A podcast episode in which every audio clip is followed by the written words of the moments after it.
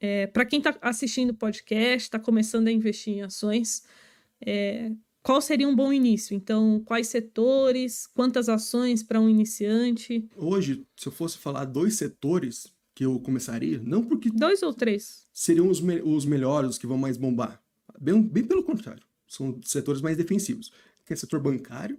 Todo mundo sabe que banco no Brasil é o melhor banco do mundo, porque o brasileiro sabe fazer coisa, fazer serviço bancário com poucos, como ninguém.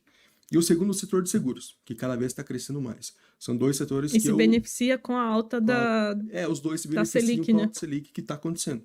Que deve Uhum. chegar até final do ano acima de 12, já a expectativa do Focus. Em quantas ações, eu particularmente falaria, porque acabei de falar que eu- tudo que eu comecei, eu comecei errado. Não é errado, mas eu não tenho mais. Então começa pequeno, começa com cinco ações. Você vai ver que no futuro, provavelmente nenhuma dessas ações vai estar na tua carteira, mas você vai ter Uhum. começado. E Sim, quando você começa, você estuda. E esse que é o ponto mais importante de tudo. É o começar para você estudar, entender como funciona o ambiente para fazer, para continuar aportando e aí sim saber o porquê está aportando exatamente. sim.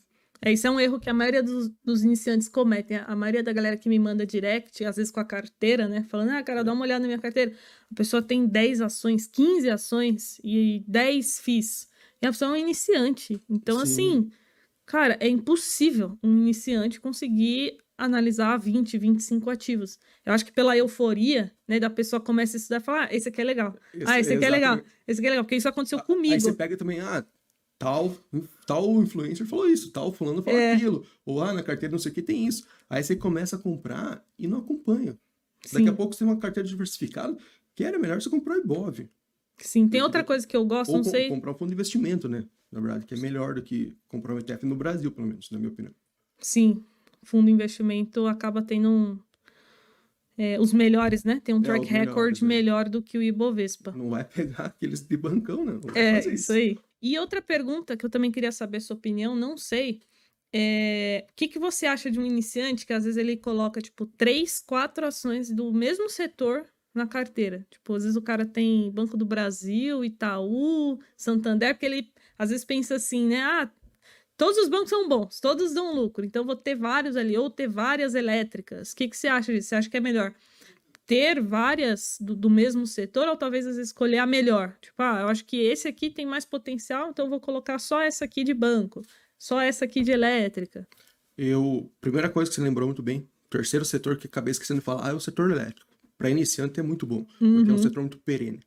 É, eu acho um, um erro, na verdade, é um erro, um equívoco, assim, começar pegando muitas das ações do mesmo setor. Se tem cinco, pegar, tipo, três ou quatro do setor bancário, já está muito concentrado no setor bancário. Sim. Ah, eu, o que eu acho bom? Pegar uma de cada setor, até porque você vai se ambientando com todos os setores, Uhum. aí você começa a perceber o quê? Pô, Selic subiu? Pô, setor bancário, setor de seguros subiu. Tá, mas o setor de construção civil caiu. Então você começa a sentir, entender até a economia por trás de tudo disso. Uhum. A correlação entre quando um ativo sobe, o outro desce ou vice-versa. Então, começa um pouquinho com cada setor, e aí com o tempo você vai aprendendo, você vai sentindo o time. Provavelmente você vai errar, vai errar, mas é no erro que se aprende. Exato. Então, três setores aí para quem está começando. Uma ação de seguros, uma ação de elétricas, uma, se- uma ação do, setor bancário, do setor bancário. Legal. É, sua estratégia. Queria saber como que você analisa as ações, se você usa análise fundamentalista, análise técnica, é, macroeconomia. Então, vamos começar separando fundos imobiliários e ações. Fundos imobiliários eu gosto preferencialmente de renda. Eu não sou um cara que vai comprar muitas vezes por ganho de capital. Se Uhum. aparecer uma oportunidade boa, eu compro. Não vou falar que não vou comprar. Acho que é Mas até legal você explicar que, que existem duas, É. que talvez a galera Então, bem iniciante não saiba. Quando, tanto para ações como para fundos imobiliários, tem duas vertentes, a princípio, né? Que é a vertente dos dividendos, de você receber o dividendo, de você querer que o fundo imobiliário te pague um ren- rendimento, que a ação elétrica ela te pague um dividendo, e tem a outra que é o ganho de capital, que é simplesmente o fato de você comprar porque vai achar, porque acha, ou porque tem uma, segundo uma tese em volta, que ela vai subir, ou se for um short, que ela vai descer. Mas o, o habitual é você comprar pensando que vai subir. Então, são essas duas principais vertentes. Eu, em fundos imobiliários, eu gosto de rendimentos. Uhum. Até uma coisa, uma perenidade maior, uma parte educacional muito interessante, porque todo mês você vai ver, vai chegar lá, caiu no seu, na sua conta. Pô, eu tava, voltei da praia agora, tava na praia lá, abri, pô, caiu os meus rendimentos meus fundos imobiliários. Tô rico. Pô, isso, isso é bom demais, cara. É isso que te faz. é Tipo, legal, pô, é legal demais. Eu quero continuar. E essa parte educacional que os fundos imobiliários, principalmente, têm, é muito interessante para quem está começando, que eu, eu recomendo demais. Na parte de ações, eu, que eu comentei um pouco, eu sigo duas linhas. Uma de pegar empresas. As, as duas vão em, em valor. Eu quero Uhum. comprar hoje mais barato para depois vender mais caro ou ganhar com dividendos e rendimentos. As duas não têm nada de gráfico. Não tem aquela coisa de buy and hold, de comprar só porque é bom e levar até o final. É co- comprar porque está barato, porque você vai ter ganho, seja por rendimento ou por ganho de capital. Aí, metade das ações que eu tenho são com empresas maiores, empresas mais consolidadas. Por um exemplo, sei lá, BBSC, BB Seguridade. Pô, Uhum. uma empresa que não tem o que se falar, cara. Ela, ah, não, tem o braço do bebê que tem uma que tem um governo fe- federal por trás, beleza. Mas ela paga rendimentos maravilhosos sempre. Parte elétrica, Taesa eu tenho, Energias do Brasil eu tenho, Eng eu tenho.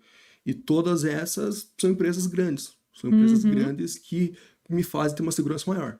Quando acontecer alguma coisa no mercado, essas vão, vão fazer o quê? Vão lá vão segurar minha carteira um pouco. Mas eu também gosto de ter empresas que estão subvalo- subvalorizadas.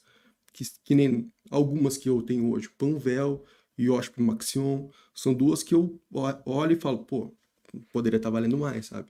Sim, mas com Então, foco em, Em- mais em ganho de capital. em growth, É, em crescimento. em crescimento, isso. É, são dois, é, metade mais em crescimento e metade mais em, em valor, em qualidade das empresas. E outra pergunta que eu recebo bastante é: a galera fala assim, Carol, fundos imobiliários ou ações? Porque as pessoas acham que existe né, o melhor É um ou investimento ou é um ou outro, e não é assim que funciona. Então, se você puder explicar qual o principal benefício, por exemplo, eu sei que tem vários, mas, por exemplo, qual o principal de fundos imobiliários, para quem que é mais recomendado ir para a linha de ações? Eu, eu acho que, tipo, fundos imobiliários, que eu comentei quando eu comecei, que eu acho que uma coisa que eu acertei na cagada, mas acertei, foi começar por fundos imobiliários, porque eles são menos voláteis e eles pagam rendimentos todos os meses. Uhum. Os bons fundos, né?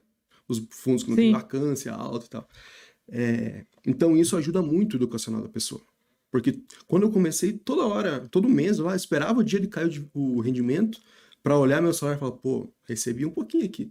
E isso é o que faz, pô, eu quero comprar mais, porque mês que vem eu quero ganhar um pouco mais. Uhum. Então essa parte da educação dos fundos imobiliários, eu sou muito fã. É, Incentiva muito, né? Exato. Ajuda muito. E na parte de ações, as ações são mais rentáveis. Elas têm uma volatilidade maior, são mais arriscadas, são mais difíceis de analisar, com certeza, mas elas têm um poder. E tudo por, e por causa disso tudo, elas têm um, um potencial maior de geração de valor, seja por dividendo, seja por, por crescimento. Então, um ou outro não existe. Para mim, cabe os dois. Aí, por exemplo, se você é mais conservador, prefira fundos de investimento imobiliário Uhum. na minha opinião. Se você é um pouco mais agressivo, coloca um pouco mais ações. Mas você pode ter os dois. Não é excludente, não né? é excludente. Eu até recomendo que tenha os dois. Até porque quando eu olho minha carteira em, relação ao, ao Ibovespa, por exemplo, meus fundos imobiliários, eles seguram muito a variação do, de valor. Quando sobe e quando cai, para os dois lados.